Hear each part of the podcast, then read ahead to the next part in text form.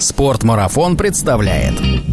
Не говорю про потные ручки. Ни один ремень меня туда не влез. Просто никто не учитывает, и никто даже не задумывается об этом. Ты же прикинул, сколько у нас в школе горнолыжных костюмов у каждого, да? У меня были широкие брюки, длинная куртка, все на рэпе, как бы все по стилю было. Это вот четвертый микрофон, который стоит здесь свободный. За этим микрофоном сидит теория слоев. На одном московском курорте место, куда надо прикладывать скипас, находится на уровне моей коленки. В конце сезона просто можно магазин уже открывать полноценный. Из палок и перчаток.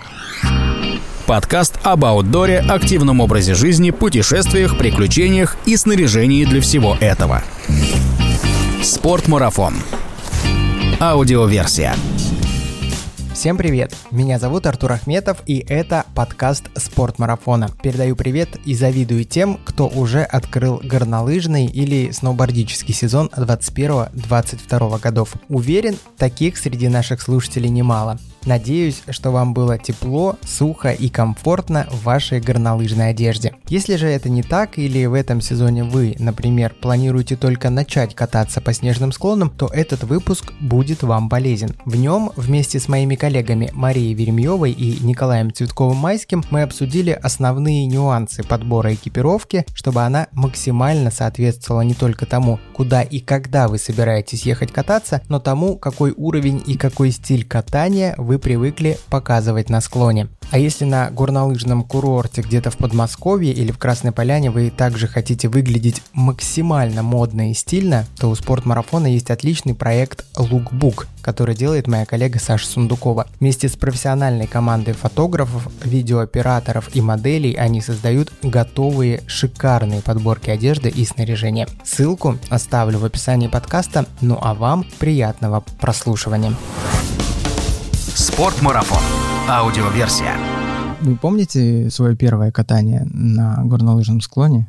Естественно. Да, и в чем вы были одеты в этот момент? Это было минус 30, поэтому я была очень хорошо одета. У меня, естественно, не было горнолыжной одежды, поэтому это были обычные спортивные штаны, только не всякие хлопковые такие мягкие, а как э, с полиэстером верхом и с какой-то подкладочкой внизу, какие-то кальсоны там, что-то было, может, колготки. И обычная зимняя куртка мешковатая, Тогда еще мало было хорошей одежды. Ну, как бы было морозно, зато никого на склоне, и можно было Делать хорошо поучиться комфортненько, да. Угу. Главное, не сбить никого было. Не, у меня на самом деле первый опыт катания произошел супер великолепный. Я был одет, не знаю, просто по моде. У меня была горнолыжная одежда, даже не горнолыжная, в большей степени, а сноубордическая, потому что начинал я со сноуборда. И у меня были широкие брюки, длинная куртка, все на рэпе, как бы все по стилю было. Но это было 2002 год, когда я начинал, грубо говоря, на сноуборде кататься. И я был полностью как бы экипирован. Единственное, как бы, ну, как и любой уважающий, скажем так, себя сноубордист не одевал шлем. А все-таки на сноуборд ты в чем вставал? Изначально на сноуборд вставал, да. Но так как у меня был очень огромный опыт на беговых лыжах, хотелось попробовать именно То есть ты в лосинах вставал? большую-большую Как у такую... бегалыжников в обтяжечку штанишки? Нет, нет, нет. Я, кстати, очень хотел это сделать. Мне кажется, просто вот начало 2000-х это был такой подъем сноубордической Да. культуры, потому что я тоже примерно в это время начинал кататься. И я помню, что прям вот там люди нашего возраста, они все прям топили за сноуборд. А Ну, люди нашего возраста топили за лыжи. ну, не будем мы сейчас открывать карты, поскольку нам тут лет. Ну, получается, ты, Коля, почти 20 лет катаешься. Маша, Примерно так же. Как вы думаете, вот если оценить по десятибальной шкале, то как вы начинали, какая была одежда, на сколько баллов, и сейчас? Ну, я довольно быстро купила себе горнолыжный костюм, поскольку там одного раза хватило понять, что мне это нравится. И мне тогда повезло, достался очень классный мармотовский комплект. Это были утепленные штаны с флисиком изнутри, можно было без кальсон даже кататься, очень комфортно. Сейчас таких я что-то давно не встречала, Коль, бывают такие, чтобы утепленные, но еще с флисом изнутри. Нет, сейчас на данный момент не бывает такого. Там были вентиляционные молнии на штанах. У девочек это вообще крайне редко встречается. Нет, на самом деле вполне возможно сейчас это и есть. Какие-нибудь бренды, ну, извиняюсь за выражение, нишевого Ну там, да, производства, нишевые. как бы, они делают такие вещи. еще продолжает. И куртка на Гортексе. Вот она еще до сих пор жива. Она живет у меня на даче. Там просто 100-500 карманов, и она довольно тяжелая, причем холодная, без утеплителя. Это для меня было таким откровением позже, что, оказывается, у меня супер технологичная куртка по теории слоев, все работает вообще. Нет, нет, у меня получается то, что был э, костюм, я себе купил костюм бренда O'Neill, в принципе, достаточно знаменитый бренд в плане и серфинга, и сноуборда, по тем временам, по крайней мере. И он был джинсовый, ну, с утеплением, как бы, то есть все как на стиле. Вот. А впоследствии, естественно, когда уже и дальше встал на лыжи, и там уже пошло разнообразие одежды, как от широкой до узкой, классической, без разницы. Но в итоге я все-таки перешел на теорию слоев. Не хочется сегодня останавливаться очередной раз на теории слоев. Мы сегодня, наверное, сосредоточимся на том, как вообще стоит подходить к выбору одежды в зависимости от того, куда человек собирается ехать кататься. Я так понимаю, что, Коль, ты вот этот вопрос задаешь одним из первых, когда человек приходит в магазин и спрашивает да, про да, совершенно костюм. Верно. Какие еще вопросы, в принципе, вот у тебя являются обязательными для человека, который пришел вот с таким запросом? Но в первую очередь, когда человек приходит непосредственно в магазин и спрашивает горнолыжную одежду, мы изначально как бы спрашиваем ну, место катания, которое будет, ну, вот, температурный диапазон, при котором человеку было бы комфортно кататься. Не все ну, катаются в минус 30. Нет, не все катаются в минус 30, поэтому мы и спрашиваем, какой был бы температурный диапазон комфортный ему, или же в каком температурном диапазоне он будет или планирует кататься. Там могут быть совершенно разные ответы, там я могу кататься там минус 30, а я вообще мерзну, а я не мерзну, а мне еще дополнительно как бы требуется флиска, или же, к примеру, человек говорит, я вот катаюсь, ну вот, все хорошо, на следующий день вышел, я вспотел, флиску снял, замерз. Флиску одел, опять спотел. Что делать? Какую мне одежду выбрать, чтобы, соответственно, этого не было? Поэтому, ну, много на самом деле вопросов. Как активно человек катается? Насколько Важный активно? фактор, да. Совершенно верно, да. Насколько агрессивно он катается. Я бы еще задавала такие вопросы, не только вот куда ты едешь, да, а, например, как- какой курорт, потому что многое может зависеть от подъемников. Если приходится ездить довольно долго, медленно и печально на открытых подъемниках, ну, соответственно, период катания у тебя сокращается, а период подъема увеличивается. А есть э, курорты с современными кабинками, с лифтами, там, соответственно, промерзнуть сложнее. Но сейчас на- по большей степени на всех горнолыжных курортах закрытые подъемники, я имею в виду именно большие. То есть, либо это кабинки, есть отдельные ответвления, которые либо идут открытые, либо уже с шапкой подъемники. Но в любом случае, как бы, есть и те, и другие, и люди же ведь э, катаются и там, и там. Они пробуют все, они пробуют везде. Кто-то может сказать, там, я катаюсь там целый день по черным трассам, а кто-то может сказать, там, я пытаюсь исследовать весь просто курорт горнолыжный. А кто-то уходит вне курорта. А кто-то уходит не курорта. В России можно выделить э, несколько крупных курортов, на которые все планируют, наверное, поехать и в этом сезоне, и, наверное, в нескольких следующих сезонах. Это Красная Поляна, это Шерегеш, это, наверное, Южный Урал и Архыз.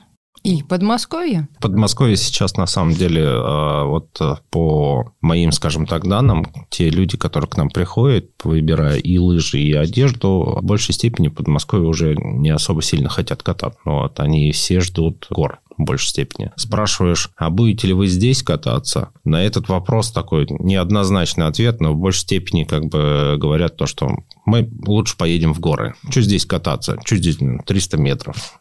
Все-таки, мне кажется, есть среди наших слушателей, которые в этом году захотят попробовать покататься в первый раз, может, во второй, и соберутся на ближайший курорт, а не сразу в горы. Давай начнем с того, что в Подмосковье настоящего фрирайда нет, поэтому можно смело рассматривать классические утепленные горнолыжные костюмы. И, в принципе, это оправдано. Вот сколько раз я не уезжала, почему-то в Подмосковье всегда ощущение холода больше чувствуется, чем в горах. То ли потому, что у нас солнышко меньше, ветрено, подъемники получаются, ну, как спуск короткий, ты разогреться не успеваешь, зато посидеть, подняться наверх, остыть успеваешь. Поэтому в Подмосковье я всегда, как ни странно, одевалась теплее, чем в горах.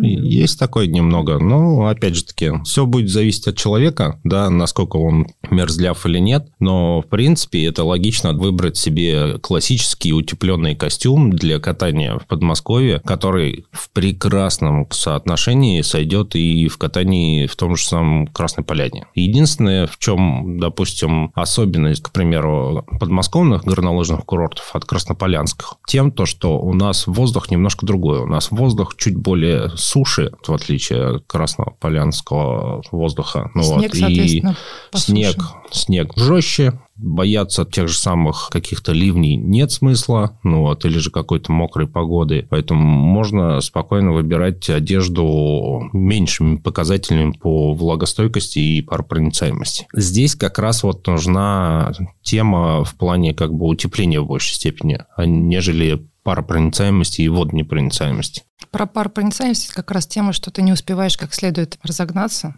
и всегда можешь чуть-чуть подрастегнуться, чтобы выпустить пар. А вот в горах это, ну, как бы более актуальная тема именно с точки зрения вентиляции. То есть э, уже более трепетно, тщательно нужно подходить к выбору модели, чтобы, может быть, в подмышечной зоне побольше была длина молнии. А бывают еще какие-то другие системы вентиляции, и мембрана более паропроницаемая со значением уже от 20 тысяч. Но, опять же, это касается только тех людей, которые активно катаются. То есть если девушка никогда не собирается уходить там в такое в активное, агрессивно спортивное катание, то она прекрасно этот костюм будет использовать на любом курорте. Тут вопрос просто, наденешь дополнительный утепляющий слой, как флиска, или не наденешь. Ну, скажем так, мы с Колей пойдем термобелье и утепленная куртка. Еще чуть-чуть расстегнемся, да, там, погоняем. А кто-то наденет дополнительный утепляющий слой, застегнется, спокойненько спустится, постоит внизу у кафе, выпьет горячего шоколада, потом поднимется еще раз спокойно спустится. Ну, то есть формат катания может быть очень сильно разный. А когда вы говорите классический утепленный горнолыжный костюм, что вы имеете в виду? Ну, то есть это куртка, грубо говоря, да, куртка или брюки, допустим, взять. Это классическая мембрана, начиная от 10 тысяч миллиметров водного столба до 20 тысяч, до 28 тысяч, ладно. Дальше идет утепленный слой, который, как правило, идет либо из синтетического материала, либо же это идет смесовый материал, пух синтетика, либо же это чистый пух. И дальше уже идет подклад, прослойка между человеком и курткой для того, чтобы защитить, собственно, утеплитель. И плюс ко всему прочему, в отличие от всех остальных курток, почему его называют классическим? Потому что он классического кроя.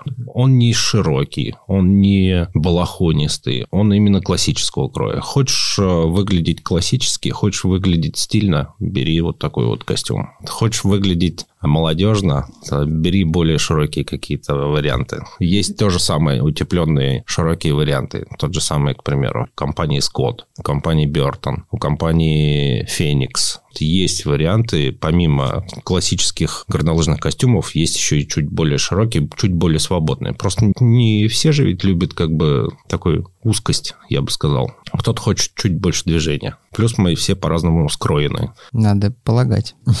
Я бы сейчас выделила, что такое не классический горнолыжный костюм, прям не классический. Есть ли, да, такие это, классические? собственно, фрирайдная тема, потому что там не утепленные куртки, это просто вот мембранная ткань, которую ну, очень, скажем, неподготовленный, не знающий человек не представит, что в этом можно кататься зимой, в частности, в Шерегеше. То есть, что в этом не замерзнешь. Конечно, в этом замерзнешь, но там по теории слоев, которые мы не упоминаем, есть еще промежуточный утепляющий слой один, промежуточный второй, там термобелье, и ты сам собираешь себе костюм, ну, в зависимости от погоды, в зависимости от данный момент активности и других факторов. А вот классический, утепленный, вот тебе стало жарко, ты как бы разобрать его не можешь. Поэтому тут надо уже выбирать э, в зависимости от того, насколько интенсивное действительно катание, как Маша сказал, но он будет. Если это будет катание не интенсивное, да даже если будет интенсивное катание, но просто нужно смотреть уже по технологичности. Здесь уже более подробный выбор идет уже непосредственно в магазине. Что именно конкретно человек хочет. Хочет больше паропроницаемости, дайте,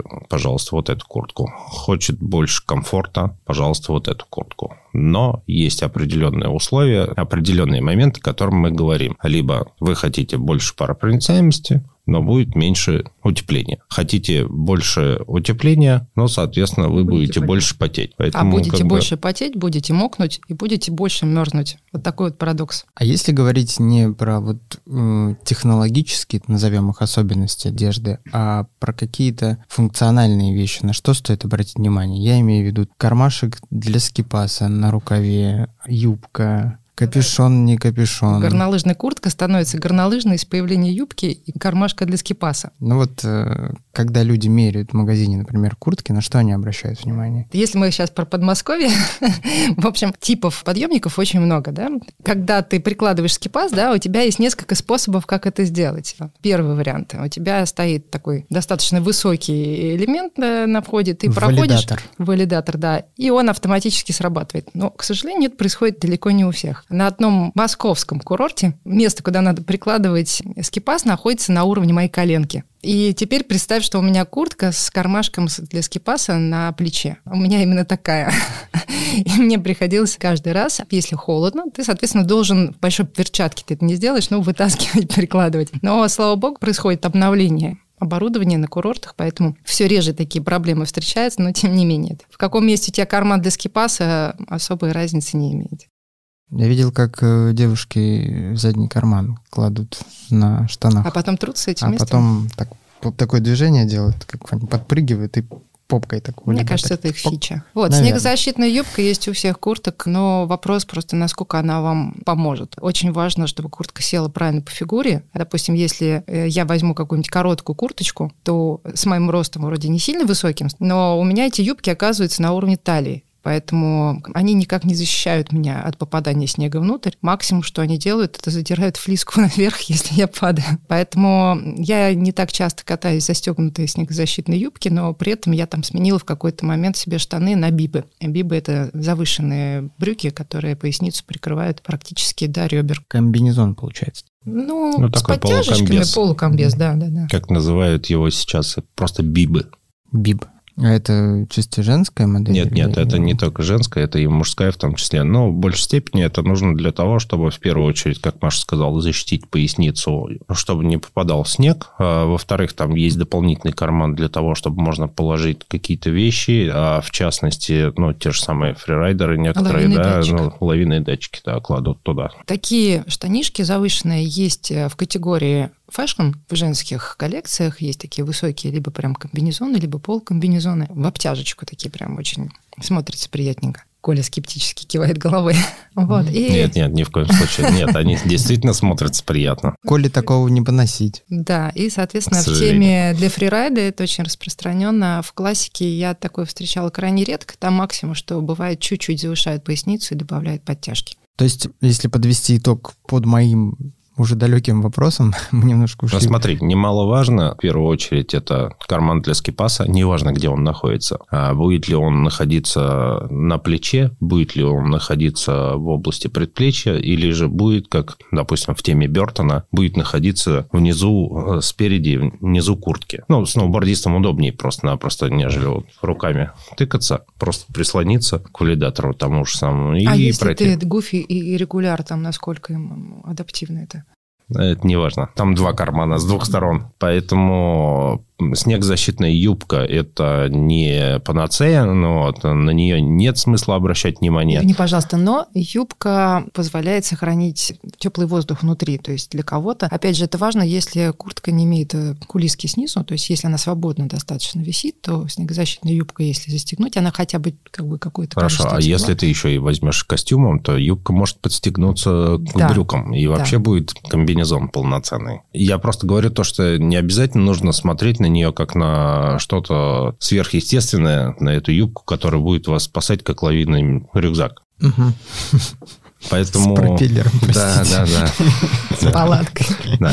Ну, нет, с палаткой лучше. Еще дополнительно карманы. В первую очередь, внутренние карманы – это очень важно, потому что тебе нужно телефон туда положить, тебе нужно документ туда положить, тебе нужно еще что-то туда положить. Плюс ко всему прочему, некоторые бренды во внутренний карман еще и тряпочку для маски вкладывают. Внешний. Ну, кто-то внутренним, кто-то внешним. Внутренний под молнией бывает. Да-да-да. Это, кстати, очень классно, когда подобные опции есть. Да, внешние карманы, как стандартные карманы, они, в принципе, у всех есть, они нужны тоже всегда. Есть еще приятные опции, встречаются нечасто, но такие маленькие петельки внутри кармана, которые там по бокам, перчатки подвесить. Тут опять Коля скептически, да. Тема. Сомнительная тема. Ну, как бы сейчас большинство перчаток продается с резинками уже, специальными кольцами, которые ты надеваешь на руку для того, чтобы не потерять это раз во время того, как ты на подъемнике едешь. Потому что ты же, наверное, заметил, когда ты на подъемнике едешь, очень э, много там перчаток внизу валяется. Бывает, бывает. Ну, мне кажется, коллекцию. прям в конце сезона просто можно магазин уже открывать полноценный. Из палок и перчаток. Мы поговорили подробно про куртку, а давайте про брюки поговорим. Что-то мы им совсем не уделили никакого внимания.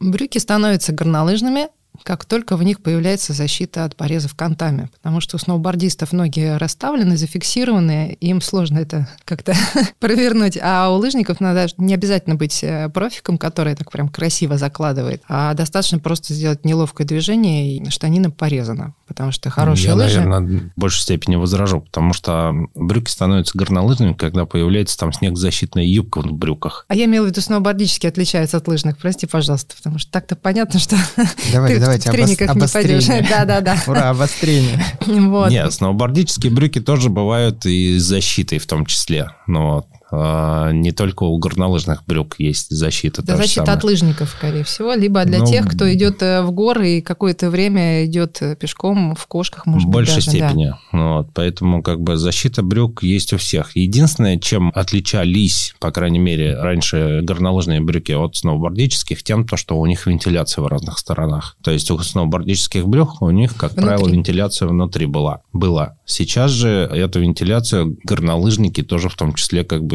себе сделали. В общем, у брюк все то же самое, как и у куртки. Все, утеплитель, подклад и внешний мембранный, внешний мембранный материал. Защита от пореза кантов, снегзащитная юбка, плюс ко всему прочему низ брюк может как на молнии быть, так и может не на молнии. Это все будет зависеть от бренда, как он решит сделать. Может он сделать более классический, именно в том плане, то, что не надо расстегивать низ брюк, чтобы одеть там ботинки, да, потом застегнуть этот низ брюк и еще дополнительно на кнопке снегзащитная юбка. Но, Но это, это больше бы... тема fashion, когда штанишки в обтяжечку. Это прям вот очень много лишних деталей, которые на самом деле очень сильно мешают, потому что тебе очень нужно много времени для того, чтобы расстегнуть все это, потом одеть ботинки, застегнуть все это. Я бы обратила внимание вот в брюках на деталь пояса, как выполнена, потому что защита поясницы бывает по-разному сконструирована в различных моделях, бывают прям ну совсем низкие узкие талии. Соответственно, если это комбинируется с короткой курткой, ну, в общем, задувает, а если еще и упадешь,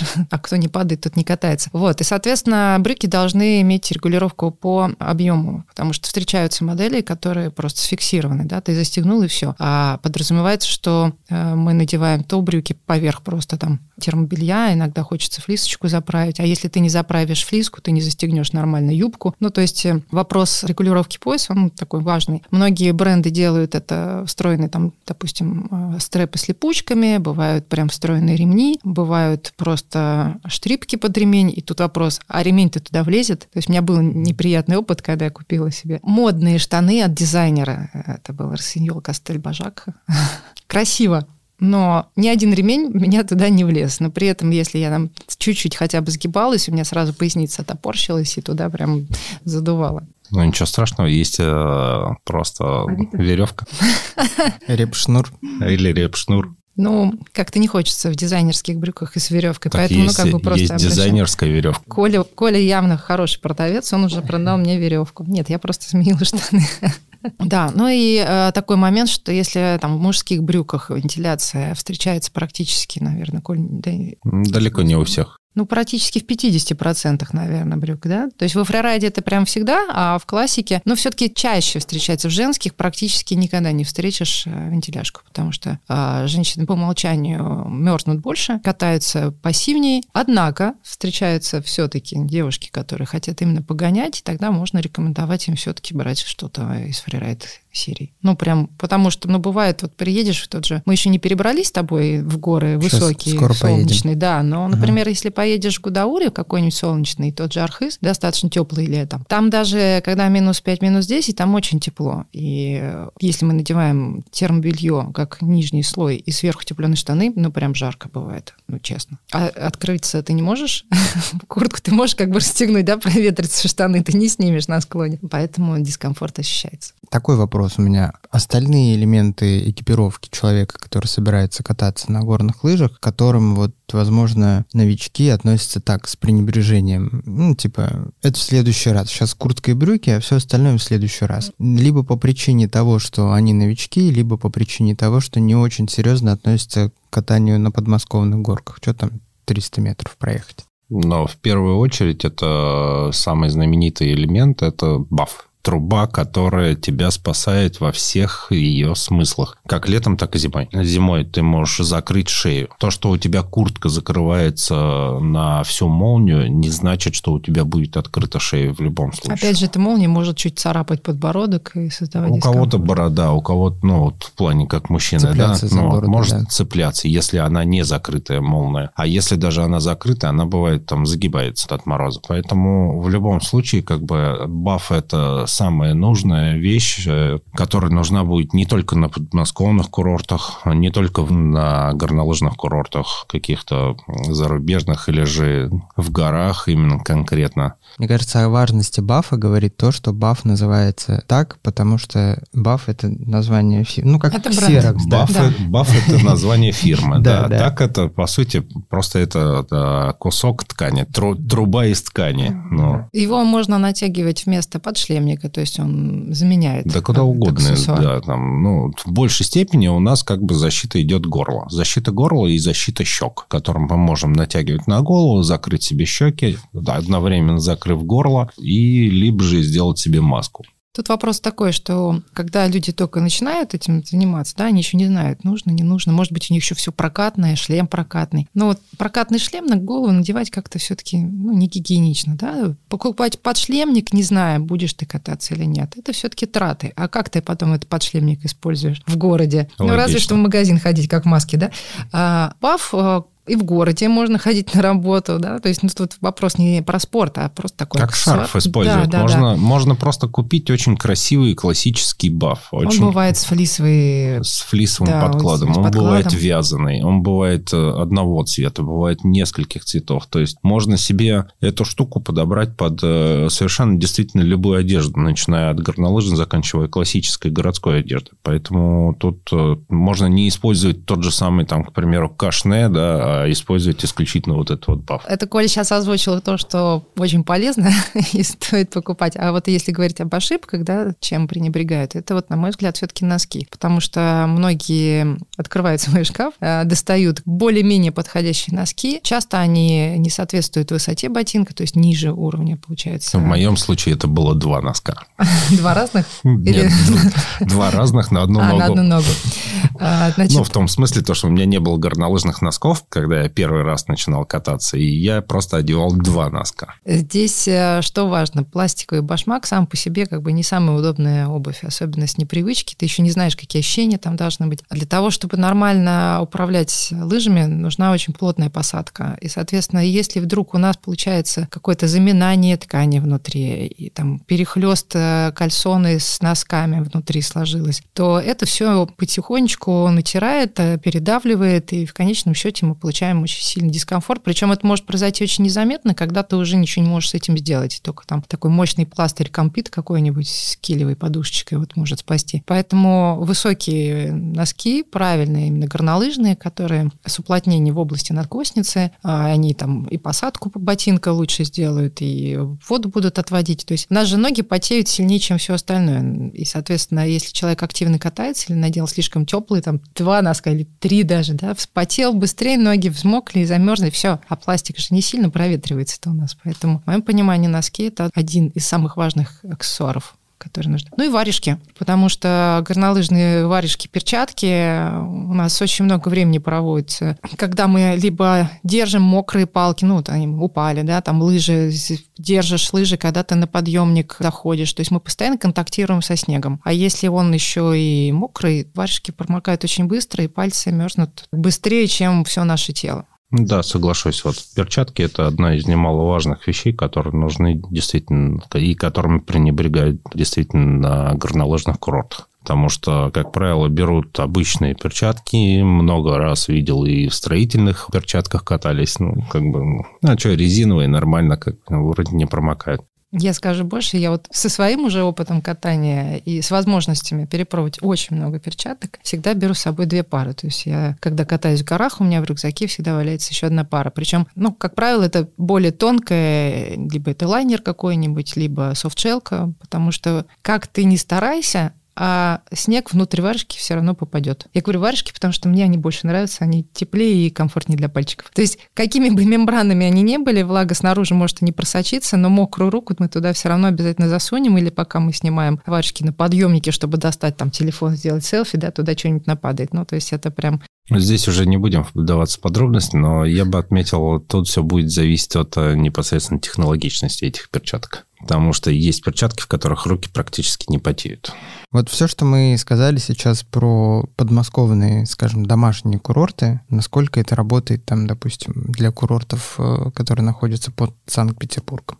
Все работает и в том же самом Подмосковье, и работает под Питером, и работает, будет работать где-то ну, на Урале в том числе. Ну, как бы это будет работать везде, все эти классические костюмы, Поэтому тут как бы особой разницы нету. На то они и классические. Да, на то они и классические, чтобы брать этот костюм на все курорты по возможности. Не только там местные курорты, но в том числе и которые находятся в горах. Давайте тогда совершим волшебное аудиопутешествие и перенесемся из Подмосковья в горы. Выбирайте, куда поедем. Давай махнем в Архыз. Архыз. Это сейчас развивающееся направление. А можно сравнить Архыз и Красную Поляну? Они как бы там рядышком? Можно все что Да? угодно делать. Ну вот смотри. Я тебе разрешаю.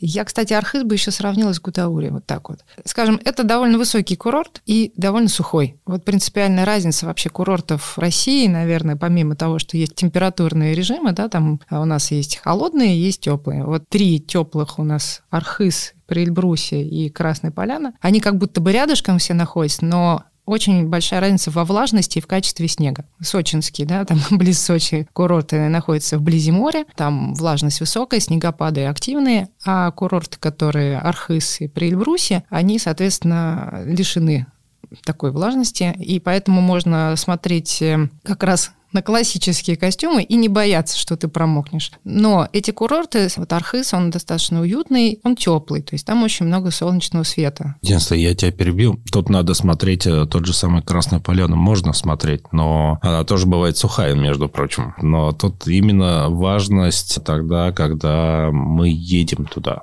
Просто вопрос. Допустим, ближе к весне там уже могут быть все что угодно. И дожди, и ледодождь. Но Ты имеешь в виду в Архизе? нет, в поляне. А я как раз говорю о том, что в Архизе дождь – редкость. То есть если ты приезжаешь на курорт В Красной плане, Поляне, внизу у тебя дождь, наверху снег. А на там 1200 у тебя все еще дождь, а на 200 у тебя снег. Да? То есть Архыз, по-моему, чуть-чуть повыше у нас курорт, и дожди там редкость. Поэтому можно, опять же, как в Подмосковье, смотреть на костюмы с меньшей водозащитой, водостойкостью, с мембраной попроще, но больше внимания обращать именно на паропроницаемость. Там очень, кстати, классно работают софтшелл куртки, которые в горнолыжке встречаются не часто, только у спортсменов, если не ошибаюсь, да, есть в коллекциях. Но можно рассмотреть куртки из коллекций даже там для альпинизма или там туризма, где вот встречается софтшелл чаще всего. Коля у нас за одежду отвечает. Потому что софтшелл имеет куда выше паропроницаемость, э, достаточно такой комфортный мягкий слой получается. И очень, Но очень комфортно нет, кататься. скорее всего, нет. Чистый софтшелл я бы не предлагал бы обычным людям, но все-таки это, это софтшелл. И он все равно воздухопроницаемый. И причем хорошо воздухопроницаемый. Поэтому тут все-таки действительно надо останавливаться непосредственно на горнолыжной куртке. Неважно там, какая будет мембрана, но она в любом случае должна быть, потому что ве- ветер никто не отменял. Э, Ветер будет просачиваться через софтшелл и будет продувать. Поэтому лучше все-таки горнолыжный костюм именно, а не софтшелл. Нет, есть любители. Есть любители софтшелла, они любят этот софтшелл, они под этот софтшелл одевают все, что угодно, но вот могут и вообще ничего не одевать, поэтому как бы они могут кататься непосредственно в софтшелле, если их не продувать. Но тут еще все будет, соответственно, зависеть от софтшелла. Если это софтшелл с винстопером, если этот софтшелл с какой-то еще, допустим, технологией Stormlock там, или еще что-то, тогда может быть другое дело. Но в любом случае я бы не рекомендовал бы софтшелл в гору. Тем более людям, которые едут туда либо первый, либо второй раз. Ну, как бы это исключительно только горнолыжная куртка. Потому что мембрана это и играет очень сильную роль в плане ветрозащиты. Я вдруг почему-то вспомнила исключительно солнечные Гудаури, когда редко-редко там снегопады. Ну, настолько редко. Зато, ну, на зато прям деле, настолько жарко. Не сказал бы, что редко. Я попадал, везунчик. ту- я попадал туда только под снегопады. Ты везунчик, я пять раз не попадала под снегопады. А если мы все-таки едем в Красную Поляну, то это тема про дождь. Там не справляется практически ни одна мембрана, кроме полноценного Cortex Но больше, наверное, даже тема не просто про дождь, а просто именно про высокую очень Про влажность. высокую. Да. Вот я бы, скорее всего, наверное, так бы большей степени озвучил именно высокую влажность. Потому что дождь может быть, а может не быть. Но влажность, она остается. И состояние снега тоже будет влажный. Но вот как бы он не просто будет именно снежный, да, а он будет мокрый снег. Поэтому в любом случае человек, который падает, человек, который сидит на снегу, а снег, который падает с подъемников на тебя, И то есть с крышки, да, там. Поэтому тут действительно я соглашусь прям полноценно на все сто процентов с Машей, то, что здесь важна именно мембрана. Не меньше 20 тысяч миллиметров водного столба должна быть мембрана на куртке. И на штанах. Тут еще такой момент, что если вы почитаете в интернете, там в статьях, там написано, там, допустим, 5 тысяч миллиметров – это там, водостойка, да, там 10 тысяч миллиметров выдерживает какой-то там дождь э, там, определенной мощности, да, там в течение какого-то времени, там 20 тысяч – это вот э, продолжительный ливень. Но надо учитывать, что если мы встаем на колени в снег, чтобы застегнуть, не знаю, сноубордические ботинки, как там на попу они садятся, да, на- или там встаем на колени, чтобы что-то там сделать, или садимся на подъемник, с которого не убрали предварительно снег, то давление на, на наши там брюки, на нашу куртку, э, ну, существенно возрастает. Поэтому как бы есть места, в которых все это начинает протекать. Ну, или там просачиваться, правильно Ну сказать. да, это просто никто не учитывает, и никто даже не задумывается об этом, о всех вот физических данных, ну вот то, что с каким определенным давлением мне нужно нажать коленкой, чтобы у меня не прошла вода туда. Ну как бы, ну смысл задумываться об этом нет, да, да, об этом, по идее, как бы уже должен задумываться производитель. Ну да. И еще такой момент, что как бы мембрана-то находится внутри, то есть снаружи у нас обычная ткань. Когда мы покупаем костюм новый, он э, на фабрике обработан там, специальным DVR-средством, чтобы как с гуся вода, да. Но как только там мы постирали костюмчик раз, другой, третий, или там пошаркали, пожмахали там тряпочкой. Ну, в общем, в какой-то момент ткань начинает вбирать влагу. Внутрь она не попадет, но сама вберет в себя конкретно. Мало того, что она становится тяжелой, но в первую очередь она становится холодной, начинает холодить. И вот как бы, ну, я просто рекомендую еще как минимум, там, если в Красную Поляну, там, смотреть, может быть, костюмы не сильно рыхлые, вязкие, там, и регулярно обрабатывать DVR-средствами. Так это будет намного комфортнее. Вот. Ну, а с точки зрения выбора костюма, почему на Поляне акцентирую внимание, что это, наверное, тот случай, когда как раз теория слоев, где там все раздельно, хардшелл, да, куртка. То есть мембрана защитная, она отдельно, а утепляющий слой отдельно. Это действительно классный случай, потому что, ну, как, например, традиционно там внизу, прям возле моря, да, может быть 15 градусов, даже зимой, а то и выше. Ну, бывает так. Когда ты приезжаешь в поселок, да, там долина, там может быть градусов, ну, там, не знаю, плюс 5, ну, в общем, легкий плюс. А наверх поднимаешься, там уже минус. Ну, там ноль и минус. И когда ты одеваешь, ты как вот в этой теплой куртке, не все же в машинах, например, да даже в машине, ты в этой теплой куртке едешь из Адлера, там по поселку поднимаешься, ну, как бы ты приедешь уже весь мокший. А если у тебя все это послойно, ну, как бы кинул в рюкзак утепляшку, да, идешь в одной куртке. Дождик, пожалуйста, ты не мокнешь, но тебе не холодно, не жарко. Поднялся чуть выше, покатался, подзамерз, надел дополнительный слой. Вот эта вот э, как раз тема намного лучше работает, чем вот классический горнолыжный костюм костюмы именно применительно Красной Поляне. Ну, мне тут нечего добавить на самом деле. Но мы сейчас просто говорим о классических э, костюмах, да, ну, просто бы поделилась своим опытом. Я бы тоже им поделился этим же опытом, ну, вот в плане теории слоев. Но постоянно катаясь на подмосковных курортах, одевая классическую утепленную куртку. В первую очередь это практично здесь, в Подмосковье. Слоеный вариант оставляю уже непосредственно ты же прикинул, сколько у нас в школе горнолыжных костюмов у каждого, да?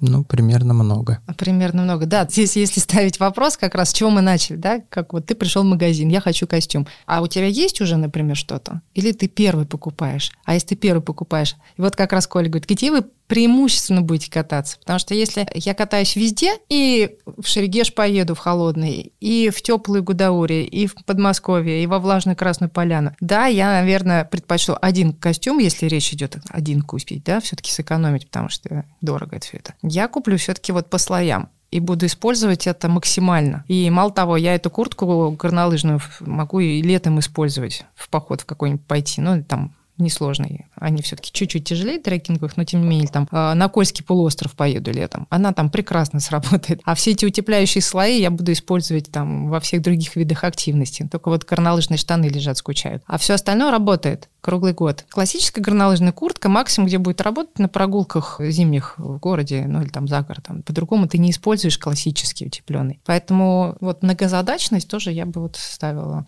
Кстати, про Шерегеш. Этот курорт, наверное, отличаться будет от э, Архиза и от Красной Поляны тем, что там значительно холоднее. И суше. Вот в этом плане э, как будет отличаться принцип подбора одежды? Особо отличаться не будет. Единственное, что будет отличие, это наличие либо смесового утеплителя, то есть пух синтетика, либо непосредственно пух но тут надо смотреть э, в зависимости от температурного диапазона, который там будет, и в зависимости от того, насколько человек сам мерзнет. Поэтому можно взять обычный классический горнолыжный костюм, но тут уже регулировать толщиной флиски. И ну, очень важно, вверх. я извиняюсь, когда вот выбираешь костюм, да, понимать, как ты будешь что туда поддевать, э, как минимум, чтобы влезла эта флиска. Если хочется ту же самую куртку использовать не только при катании, но и в повседневке, то можно, в принципе, и пуховик взять горнолыжный. То есть хорошая тема для того, чтобы ходить и в городе, ходить и, и кататься, и после, после катания, как мы называем, опроски,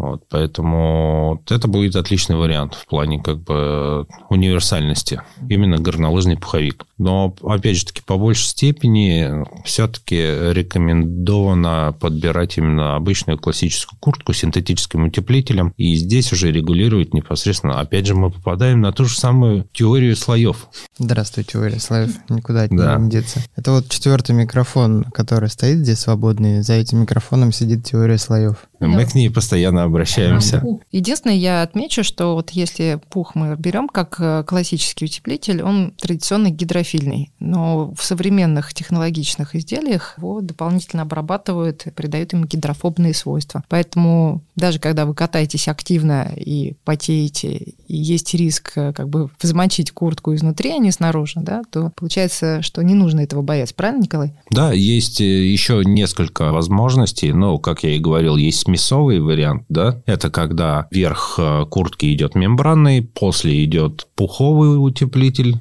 то есть, как правило, кармашки пуховые. После идет классический синтетический утеплитель, тонкий слой утеплителя во всю куртку, в первую очередь для того, чтобы впитывать влагу с поверхности тела и удалять ее. Во-вторых, для того, чтобы защитить непосредственно пуховой утеплитель, чтобы он не намок. Ты бы порекомендовал такие куртки для тех, кто катается в Подмосковье, в Красной Поляне, в Архизе, то есть не в таких холодных Подмосковье, регионах? да, рекомендовал бы. Ну, есть очень много людей, даже те же самое в Подмосковье. В первую очередь, Подмосковье, мы же сами знаем то, что у нас э, спуск идет быстрее, чем подъем. Угу. Поэтому для того, чтобы не замерзнуть на подъемнике, с удовольствием порекомендовал бы действительно эту куртку, чтобы было комфортно кататься. Ну и говоря про холодные регионы, как бы В коллекциях для фрирайда тоже есть утепленные куртки. Там не только такие шеллы э, из одной мембраны, там есть э, модели, рассчитанные именно на катание в холодных регионах. Поэтому мы можем сложить К примеру, себе... бренд Норона. А, Поэтому мы можем собрать себе комплект, тот же промежуточный утепляющий слой из флиса, из пухового свитера, так называемого, потом еще утепленную куртку, и точно будет тепло. При этом есть возможность что-то снять и убрать в рюкзак или, наоборот, достать.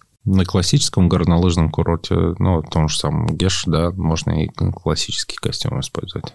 Если подводить краткий итог всего нашего разговора, хотелось бы в конце, чтобы ты, Николай, еще раз нашим слушателям обозначил тот список вопросов, о которых им нужно подумать заранее, чтобы когда они пришли в магазин, ты бы их задал и сразу получил прямой ответ. Ну, в первую очередь вопрос. Когда мы собираемся на горнолыжный курорт, нам нужно понять, во-первых, куда мы собираемся, на какой горнолыжный курорт мы собираемся. Планируем ли мы попасть с одного горнолыжного курорта на другой горнолыжный курорт? Да? Планируем ли мы в этом сезоне поехать на горнолыжный курорт или же перед горнолыжным курортом попробовать раскататься сначала на подмосковном курорте или же где-то местных, скажем так, не будем говорить подмосковных, нас же ведь слушают многие, да? Угу, Я надеюсь. я тоже. А Здесь нужно понять, где в большей степени мы будем находиться. Плюс, ко всему прочему, мы же ведь, когда едем на горнолыжный курорт, мы смотрим температурный диапазон, который там будет в период именно, когда мы поедем. Поэтому надо смотреть, исходя еще из этого. То, что какая будет погода, будет ли дождь, будет ли снег, будет ли лед или что-то еще. Нам надо понять, какие у нас есть слои дома, есть ли они вообще. То есть это там белье, средний слой, флис, куртка с каким-нибудь синтетическим утеплителем или пуховым наполнителем. То есть, э, ну, очень много мелочей на самом деле, которых можно выяснить только исходя из того, то, что когда человек перед тобой, конечно, Извини, пожалуйста, носит ли он защиту горнолыжную? Ну, это просто сказывается на и фасоне, и на размере. Есть такое, но это процентов 20, наверное, скорее всего, те люди, которые носят защиту. Но в любом случае, да, конечно, это немаловажная часть. Но в большей степени, носит ли он защиту, тогда нужно защиту с собой привозить в магазин. Тут еще момент, что защита, если ты черепашку надеваешь, это как бы дополнительный утепляющий элемент, очень, очень сильно утепляющий. Это прям вот надо очень, да, сильно учитывать, потому что это очень сильный утепляющий элемент. Ну, все будет зависеть от защиты еще вдобавок. Защита может быть проветренная, непроветриваемая, пластиковая, пенная. То есть э, углубляться в это смысла сейчас нету. А, Маш, а к тебе такая просьба. У нас очень большой и разнообразный блог с большим количеством статей. Что почитать на эту тему в нашем блоге? Прям вот На YouTube-канале у нас есть э, отличное видео, собственно, что такое теория слоев, чтобы все, что мы с Колей говорим, да, Коля машет ей ручкой, было понятно. Это видео применительно не только к горнолыжному, там, сноубордическому спорту, а вообще к любому виду активности. У нас, э, ну, как бы в блоге тоже есть статья, а там есть ссылка на видео. А, Есть и статья, и видео, как выбрать термобелье, потому что это такой элемент, поскольку он, собственно, в английском layer базовый, не просто так он базовый. Ты можешь купить шикарный костюм, надеть хлопковую футболку, хлопковый худи и взмокнуть в этом шикарном костюме в первые там полчаса, а потом мерзнуть. Такой, а, у меня утеплитель фиговый, а, у меня мембрана течет, я весь мокрый, весь холодный, да, там. Поэтому термобелье. У нас есть в блоге, собственно, статья «Как выбрать термобелье», «Как выбрать флисовую куртку», что такое флис вообще и про историю Полартек. Это очень интересно почитать. А, Есть э, статья «Как выбрать горнолыжные брюки», там рассказывается подробно все аспекты, и как раз и про стиль катания, и про место катания, и про все фишечки, которые ты спрашивал. Что у нас еще есть? И про выбор костюма у нас есть. У нас есть блоги все, поэтому заходите, мы сейчас сделали удобный фильтр, и достаточно поставить галочку «Как выбрать» и горные лыжи, и вы увидите все статьи, которые вам нужны. класс. Куда поедете кататься в этом году? На дачу. У меня есть снегоход, и большое поле. Мы будем цепляться за ним и кататься на лыжах, и муж на сноуборде. Угу. А ты, Коля? Я сейчас на данный момент буду пока осваивать, как не осваивать даже, да, обкатывать опять подмосковные курорты. Следующий год, ну, в смысле не следующий год, а этот сезон, в феврале, в планах э, Банска, Болгария. Это мы еще не поговорили про скитур. Вот скитур у меня как раз на весну запланирован. Там вообще по-другому нужно одеваться. На эту тему вообще трэш. Как одеться в скитур, мы поговорим в следующий раз тогда. Спасибо, что пришли. Тогда до встречи в горах. До встречи у нас в магазине. Заходите в магазин, всегда вам подберем нужную вам одежду и нужное снаряжение. Коля вы узнаете сразу. Он очень броский, яркий и профессиональный. И по голосу теперь. Да. А со мной до встречи в горах, да, я одета как попугай, меня очень легко узнать. Все, пока. Пока. Всем пока. Спортмарафон. Аудиоверсия. Подкаст об аутдоре, активном образе жизни, путешествиях, приключениях и снаряжении для всего этого.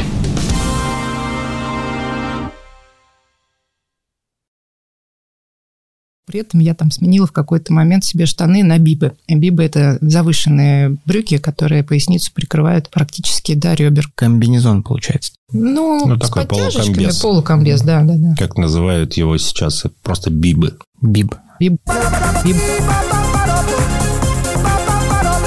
Биб. Биб. Биб.